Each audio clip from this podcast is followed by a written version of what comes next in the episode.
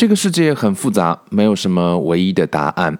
跨学科式的学习可能才是更好的方式。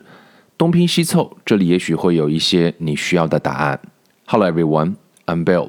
今天这一集呢，我们依然来谈跟写作啊、写作的常态这件事情有关的话题。每天呃做运动啊，我们都可以理解。我们的孩子们很多每天都要练习乐器，我们也觉得这很正常，可以理解。可是每天写作，那为什么不可以呢？A ritual of writing. For children to write better, they have to write often. To ensure that this happens, I try to make writing an everyday activity. Miles and even know that just as we read and practice piano every day, we write every day. My sons each have notebook, and they are expected to write at least a page a day in their notebooks or elsewhere. My sister thinks it's unrealistic to believe most families will be willing to institute such a ritual. But my theory is that if parents expect their children to practice their musical instruments every day or go to baseball practice according to schedule, why not expect them to write every day? 这里有一个呃，我特别喜欢的一个词啊，这个词呢叫做 ritual。ritual 这个词，它表示的是一种啊、常态啊，或者说是一种仪式感的东西啊。写作呢，它就应该是一种常态，就应该是一种有仪式感的东西。呃，我们其实知道这一代的孩子们啊，包括呃上一代的我们，其实对于写作而言，很多人都是有害怕的，或者说都是觉得写不好的。啊、不要说这个这个英文了，可能中文写作，很多大人或者是孩子们都有这样的感受。我想原因是多样化的，但是至少有一件事情是，如果我们认为写作它很重要的话呢，其实就得多写啊，那才能写得好。所以，如果要想能够写得好，那最好是每天都这样去做，就像每天看书一样，就像很多孩子每天要练琴一样，我们就应该每天能够去写。给孩子有一本专门的笔记本，或者说好几本不同的笔记本，每天能够写上一页啊。所以很多人会觉得这件事情不现实，说很多家庭是不可能去执行这么一个所谓的常态的。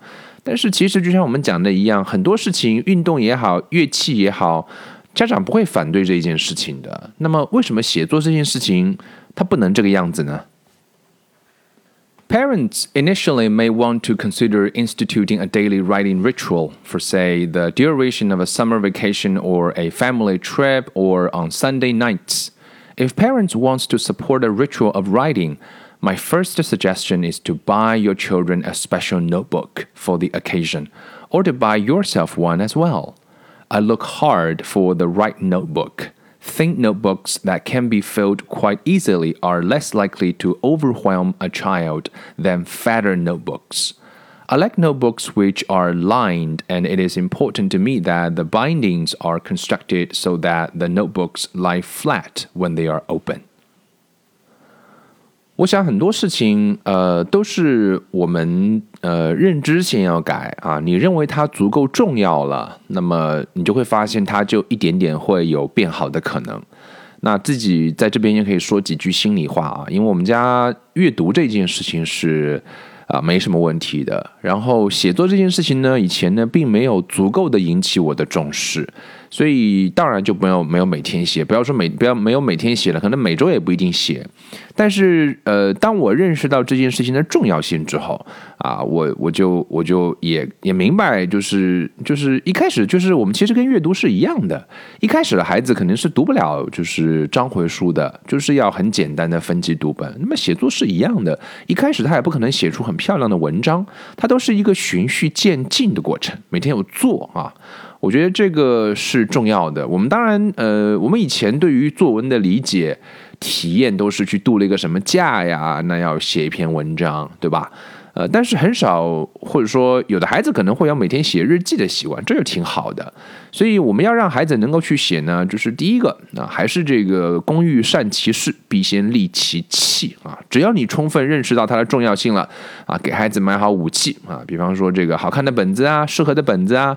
那么适合的本子有什么特点呢？第一个呢，就是不要太厚啊。不要太厚呢，就是会把人吓到，因为觉得说我要写这么多吗？哎，不要太厚，这是第一个。第二个呢，这个本子呢，我自己也觉得说能够把它翻开的时候啊，写作友好的一个体现就是它能够完全打开，因为很多本子它没有它这个装订的问题啊，它完全打不开，平铺不了，所以写的时候就很不方便啊。这些在一开始的小问题都会让你不愿意写下去啊，所以呃，选好工具啊，然后支持孩子每天能够去做。呃，这是这是第步。那我一直相信说，啊，我觉得中文是这样，英文也是这样啊，或者说两种语言都应该每天能写上一页。呃，只要你认识到这件事情的重要性，那么就就应该行动起来，把本子买好啊。这个其实并不难。Buying a notebook is much easier, of course, than sticking to a writing ritual. My advice is this: making this writing non-negotiable. That is. never miss a day. In our summer notebooks, we tend to write day 9, day 10, day 11 on the tops of the pages, and after a while, the progression of days provides its own compulsion to write. If you allow kids to get off the writing hook once, they'll try to get off it all the time. Even when the family is busy from morning until night, usually there are a few minutes for putting thoughts to paper. 把本子买好是不难的，重点是呃能不能每天去写，这个是很多人会觉得说这个事情很难。呃，这边作者给了一个建议啊，我觉得特别好，我觉得跟阅读也是一样的，其实就是把这件事情变得不可商量啊，就是一天都不会落下。啊，比方说暑假就是一个很好的机会啊，或者说寒假也是个很好的开始的机会，因为毕竟孩子会长时间啊，比较有一个可控的时间啊，不像上学的时候那样，那么就一天一天记录好，day one day two 这样记录下去啊，呃，千万不要有让孩子就是在一开始的时候啊，这个习惯还没有建立的很牢固的时候，就让他啊偷懒或者说一天不做啊。那一天不做，他就想很多时候都不做了啊。其实很多时候也不需要花很多时间。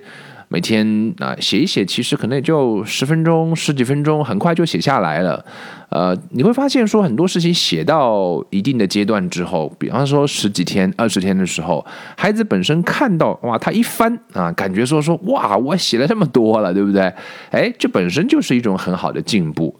那么一开始的时候呢，我觉得就是呃，也不用太在乎孩子犯的一些小错误啊。一开始的时候，他是一个每个阶段慢慢去改的。啊，一开始的时候，呃，大孩子有大孩子的期望，小孩子有小孩子的期望，啊，对于字体的工整程度有一定的期望，那设定好一些基本的原则，我觉得就可以了。所以我很喜欢这本书里面讲到了这个概念啊，就是写作的常态，要想写得好，就得天天写，就这么简单。